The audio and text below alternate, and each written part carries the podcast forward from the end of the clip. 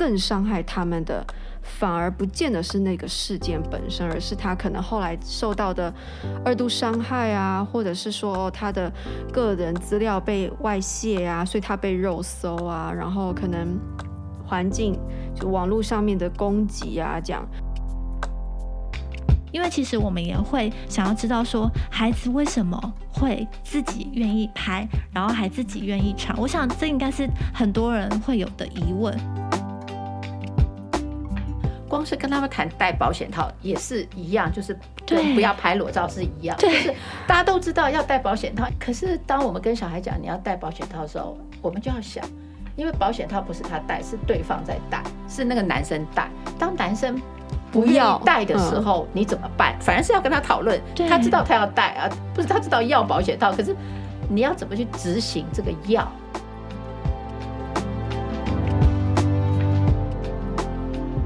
欢迎来到解惑谈心事，来听听我们谈心事。我是 Chrissy，我是王老师。我们在这里将剖析人际相处的小困难，来解决阻碍我们的大难题。今天呢，要来跟我们一起谈谈心事的来宾是觉西，他是社工督导，我们欢迎觉西。Hello，大家好，我是觉西。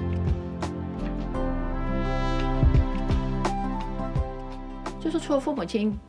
这种沟通爱，当然父母亲也要有一个规范，然后要帮小孩设计他的生活。我们看到很多被害人，第一个就是他有时间。你知道，因为他没有课，就是很多时候他在学校的课业是没有兴趣的。这时候父母亲其实要给他新的，按照他的多元的能力，给他新的呃兴趣。譬如说，他其实不是读书型的，他是那种表演型的，你就要给他一些社团、一些才艺的，反正你就要给他一些社团的机会，让他往这个地方发展。所以，第一个，他一定要有生活重心，到了青春期；第二个，他不能怎样，不能就是有。无限的经济的，就是就是，你就一直给他钱，其实他也不能宠他，不能宠他，对。对，就是不是说你要什么我就给你，然后你可以完全不听我的话，溺爱也会出问题，对，溺爱会出问题，所以这个也都是在小学、幼稚园的时候，你的教育方式就不能是溺爱，你知道，这个就是管，你 又不能溺爱，对，又不能很严，你要在中间。这个播出之后，大家都不敢生小孩了。对，我们是 抱歉，就是生小孩生了他，他不做这些事就会就就很惨嘛，真的。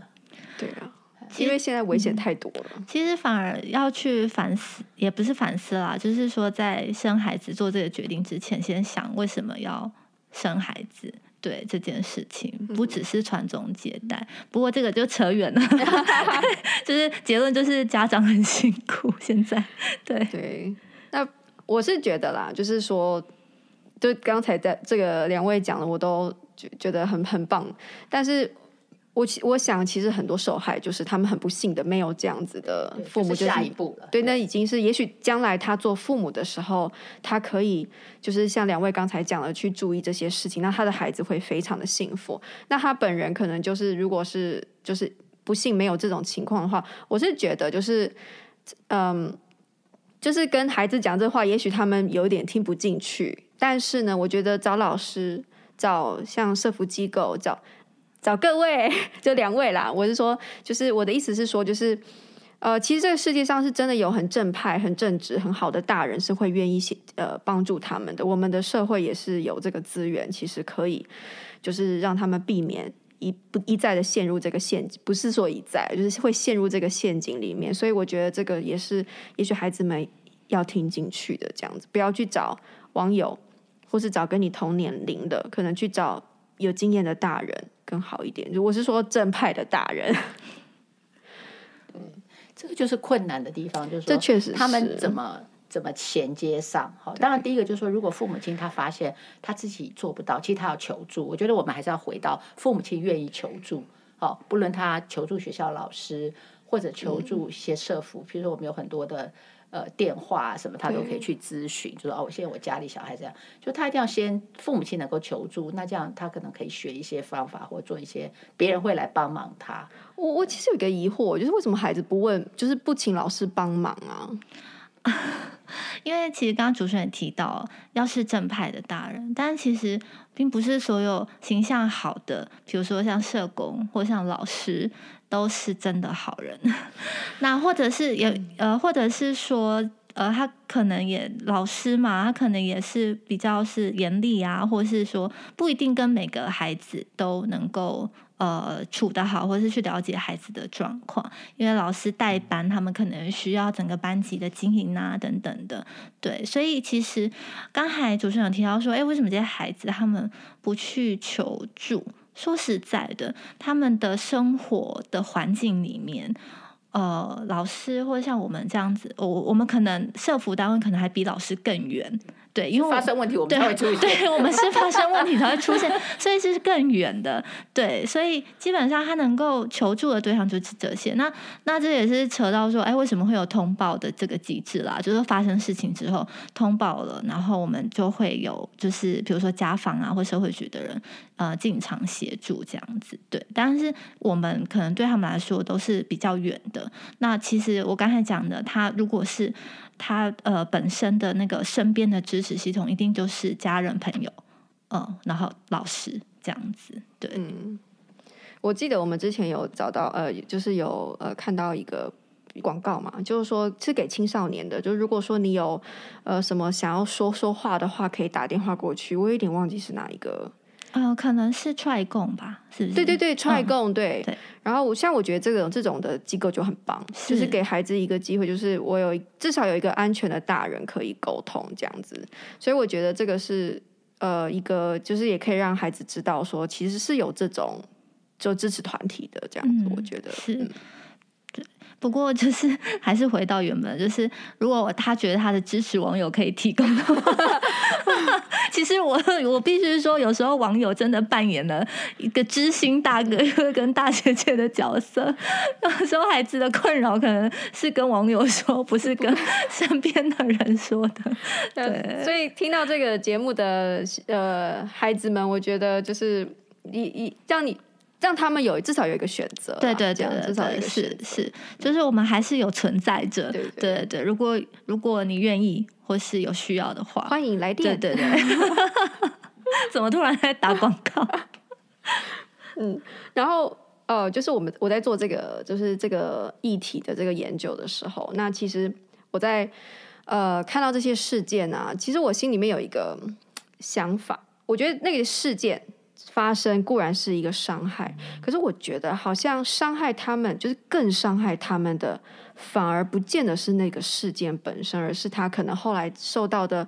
二度伤害啊，或者是说他的个人资料被外泄啊，所以他被肉搜啊，然后可能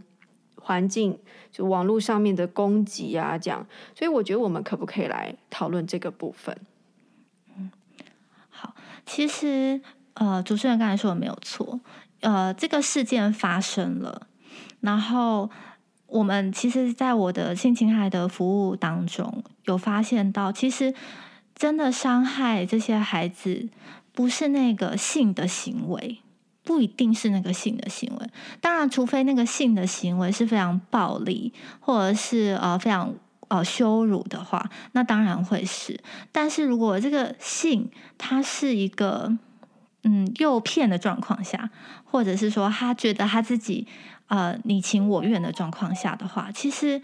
对这这个事件对他来说，其实不一定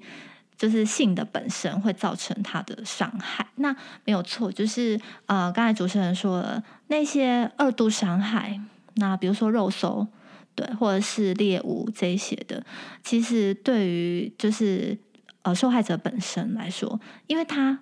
这件事情过后，他还要继续活下去嘛？但是这些恶度伤害其实是会如此一样，对，就是会如影随形的跟着他，反而会一再的提醒他，他当初做了这件事情，然后当初发生了这件事情，然后那些呃身边的呃人，或者是说就是这些行为不是那么友善的时候，其实他都已经非常的自责或是羞愧了。那旁边的人这些可能行为责备啊，或者是说不理解啊，或者是说再把他的呃发生过的事情再贴到网络上，再让众人公审一遍啊，这一类的，其实对更像是凌迟，对。我我觉得，比如说像性这个哈，其实对很多我们说女性的被害人来讲，可能她找的是一个情感，所以常常这种合意的性行为被揭露之后，他可能就被迫要跟那个人分手，所以他其实他的伤害有时候是失恋。为什么？为什么他他不能继续跟对方在一起吗？因为父母亲绝对不可能，因为他已经犯法了，他十六岁以前不能有性行为。那可以可以等到他们。成年之后再继续在一起，可是这时候他就被哦，也是他这时候就要被逼的，非常多就是要分手，对，嗯，不能有柏拉图式的爱情就是，因为他已经他做不到，因为他已经发生性行为，很难回去了，知道哦，对。因因为因为家长都一定会认为是对方骗了我女儿嘛，嗯，对。然后对于当然也许也许啦，二十年后这个女生她也许会真的觉得说，哦，当初我可能真的太傻了。但是在当下的他们一定不是这么觉得的。而且我我也必须说，他们有时候可能跟对方在一起。呃，也真的是有有感情的，是他们可以看到对方的优点，或者是说他们真的觉得对方可以理解他说什么。其实他是有内涵的，但是家长可能不一定，他们会觉得这个不重要啊。重要的是你们发生了这件事情，那这你们就应该要分手，然后你们不可以在一起，然后你长大了，你才可以谈恋爱，你才知道你要选怎么样的人，而不是现在就跟他谈说，哎，你为什么会选择他？长大了也不知道怎么选啊。对啊，没错。但家长这个时候比较多，就是强制的分分开，然后因为有时候可能弄到了法院了，过程是很。就是很不不好的，很不堪的，因为你很多 很多床地之间的事情，可能他们觉得我原本只是两个就是情侣在一起，然后发生关系是很自然而然的事，结果现在居然要变成在法院上公开说哦某某某怎样，他的生殖器如何怎么样之类的，哇，这个谁受得了？对，但是所以对于孩子来说。这个二次伤害可能通常都是源自于，就是这件事情被爆发之后，他忽然间活得像是一个性侵害的被害人，而不是他自己这样。对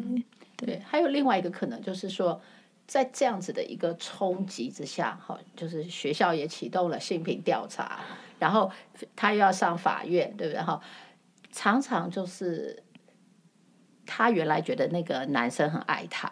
好，他们也讲好了，哦、对，都是我们就是怎么样怎么样。结果那男生在这种情况下，那男生开始在法庭上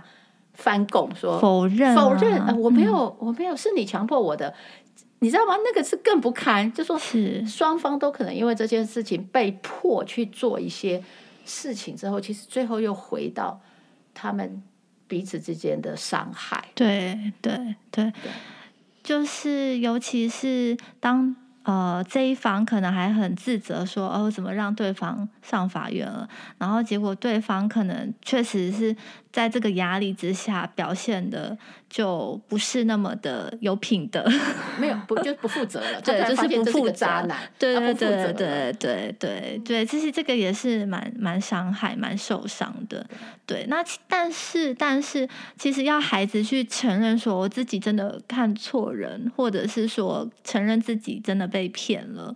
其实蛮难的，对，有时候确实真的会比较大部分还是会怪父母、怪家长，就是你为什么要就是呃做这件事情，然后害我们现在变成这样，对，所以就是这当中会有很多的冲突啊。我觉得这个两位刚才讲这个尚且都是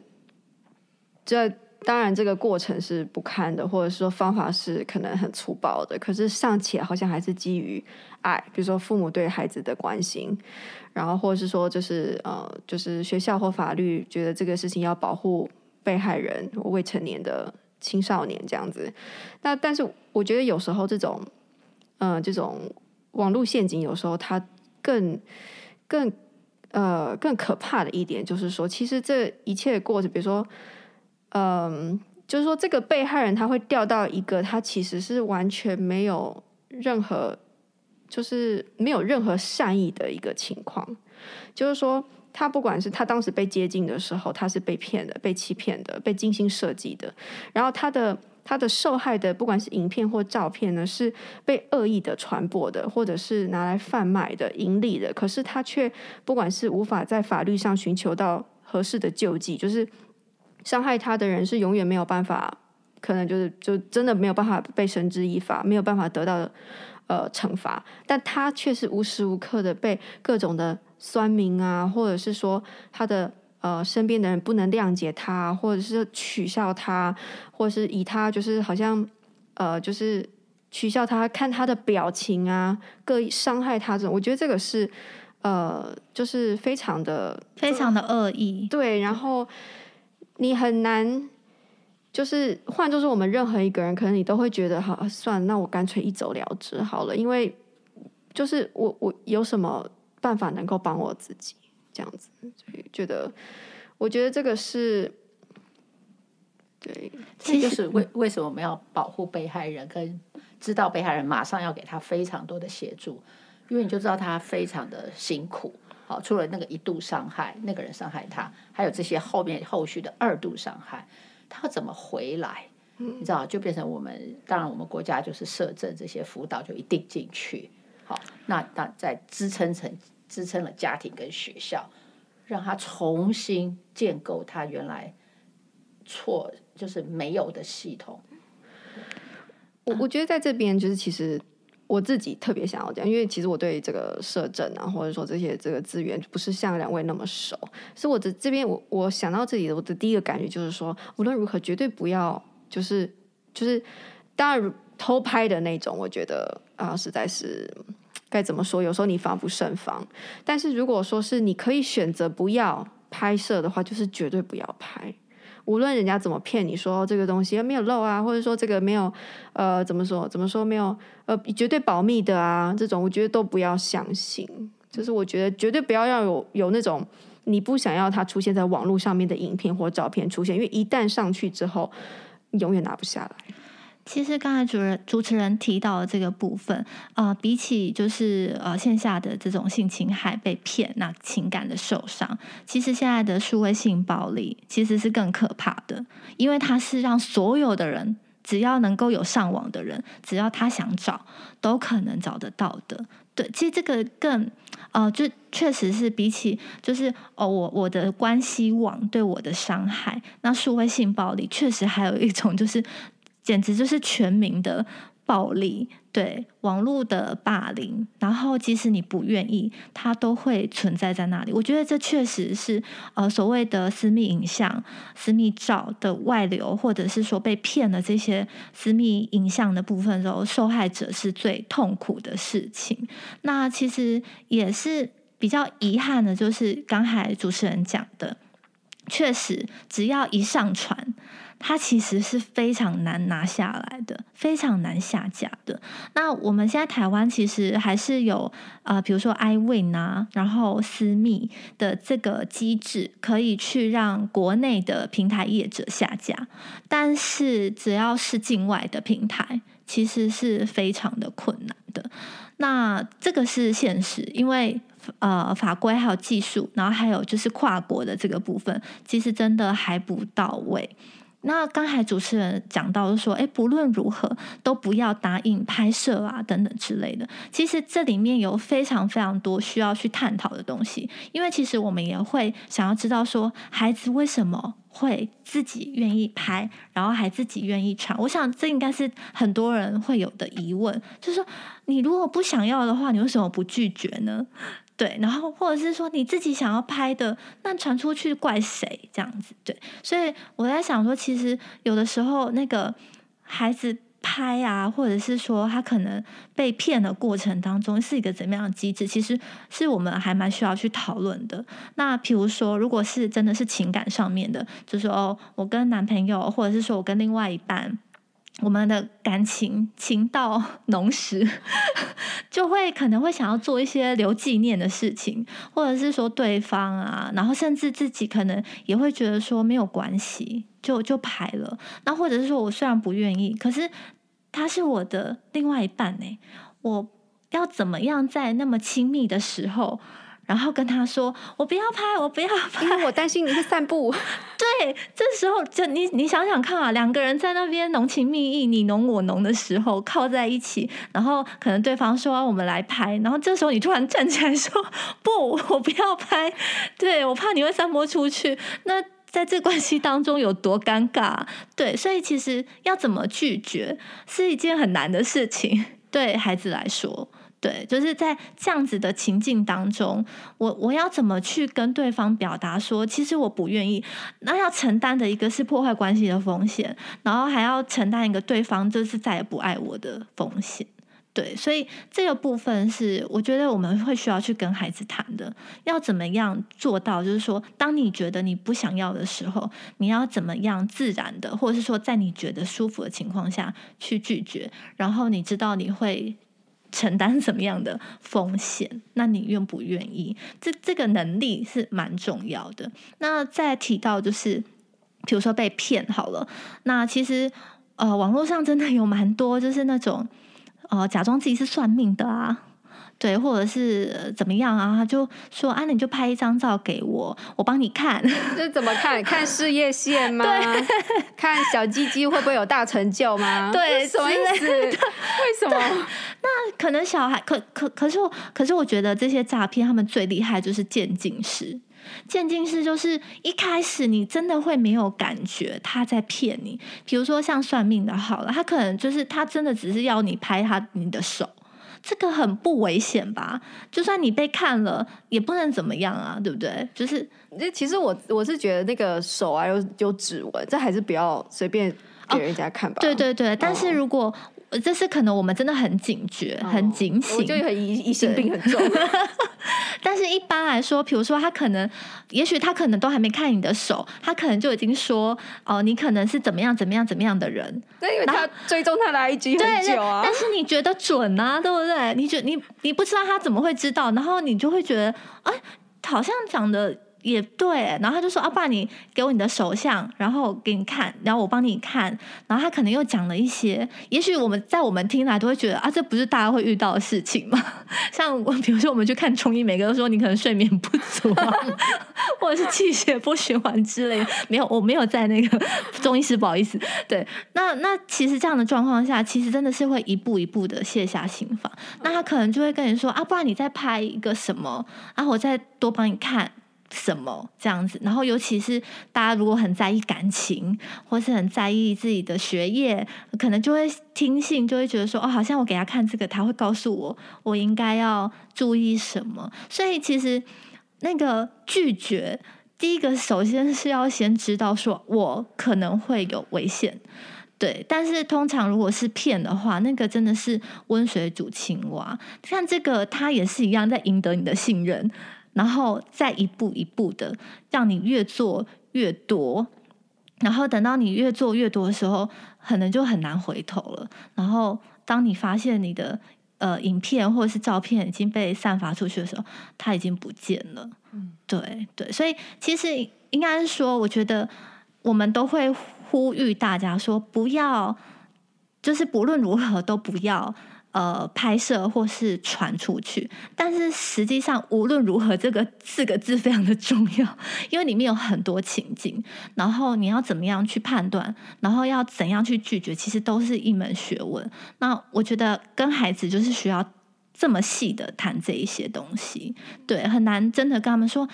呃，不，不管什么人都不可以传哦。可是他心里有担心，担心关系的时候，他心里有渴望，有好奇，想要知道。我被看的时候，我我的手相看的时候会怎么样？对我自己命运的好奇的时候，这些东西都不是在那个无论如何四个字里面 里面可以呈现的。对对对，就是我我想要就是跟大家分享，就是说，哎，可能大家会不理解为什么受害人他们会这么笨，或者说他们为什么那么傻。为什么要去做这些事情？就不要就好了啊，对不对？像我们都很有警觉心，我们可能都看得出来。那你为什么会不知道呢？其实里面有很多的内涵是需要跟他们讨论的。对，对，我觉得跟着菊西刚刚讲，就讲到那个拒绝，我觉得可以用个比喻，就是我们现在在教小孩子，譬如说你要有安全性行为，那就是要戴保险套。光是跟他们谈戴保险套也是一样，就是跟不要拍裸照是一样，就是大家都知道要戴保险套，因为这样才不会怀孕，对不对？好讲不会得性病。可是当我们跟小孩讲你要戴保险套的时候，我们就要想，因为保险套不是他戴，是对方在戴，是那个男生戴。当男生不要戴的时候，你怎么办？反而是要跟他讨论，他知道他要戴啊，不是他知道要保险套，可是你要怎么去执行这个要？对，所以所以这时候有时候就是他的观念必须先行，就是说他可能就要事先跟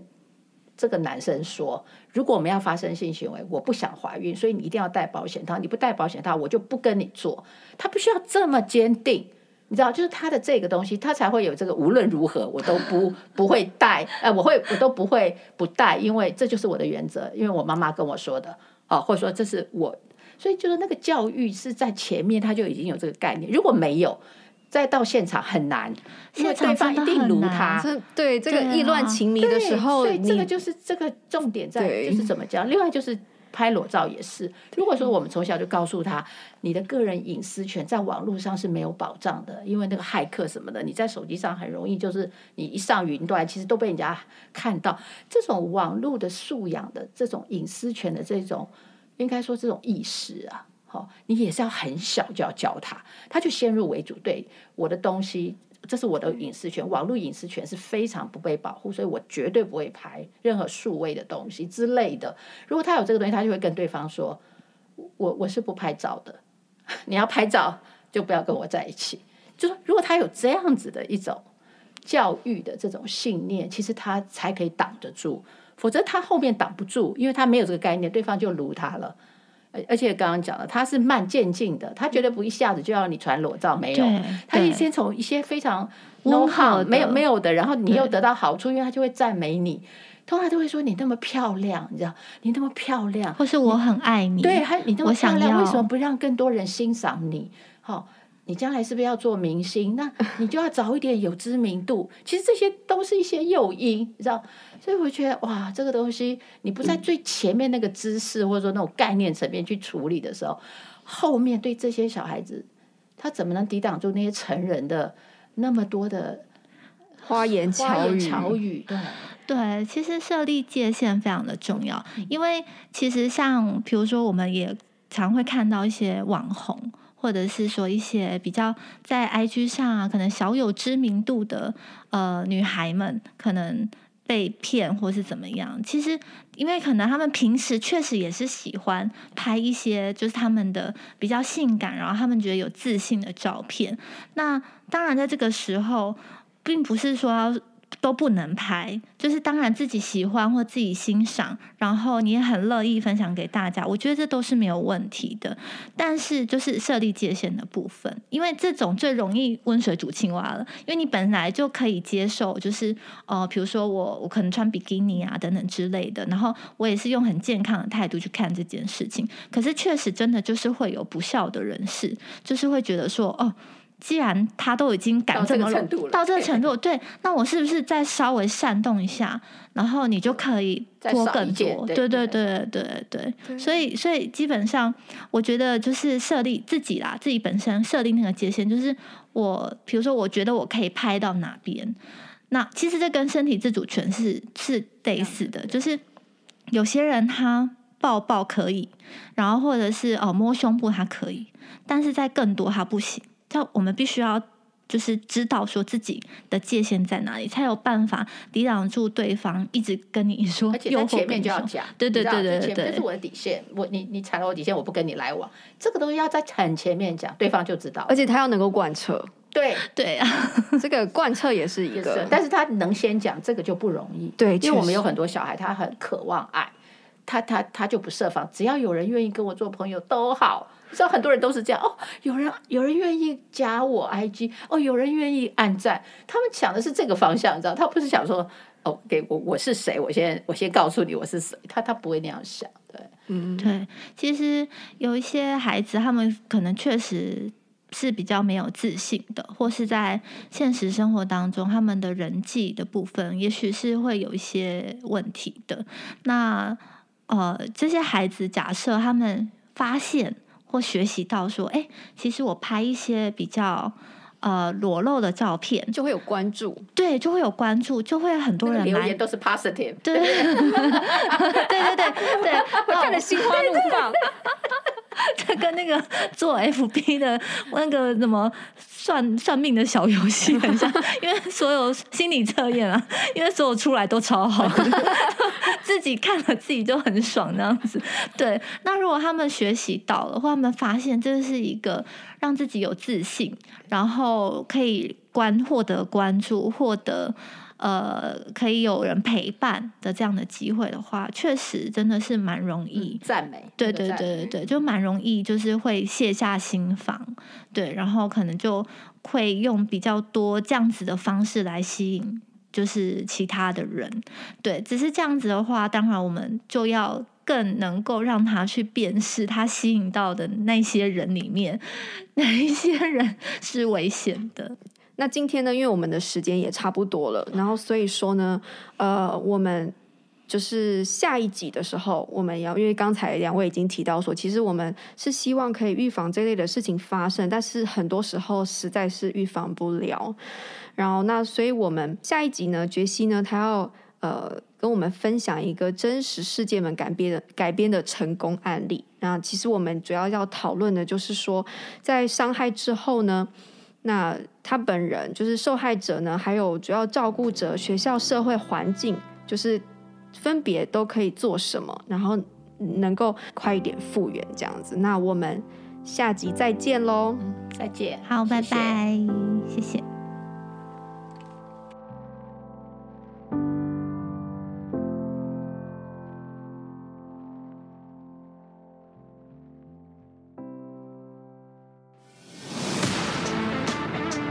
In our next podcast，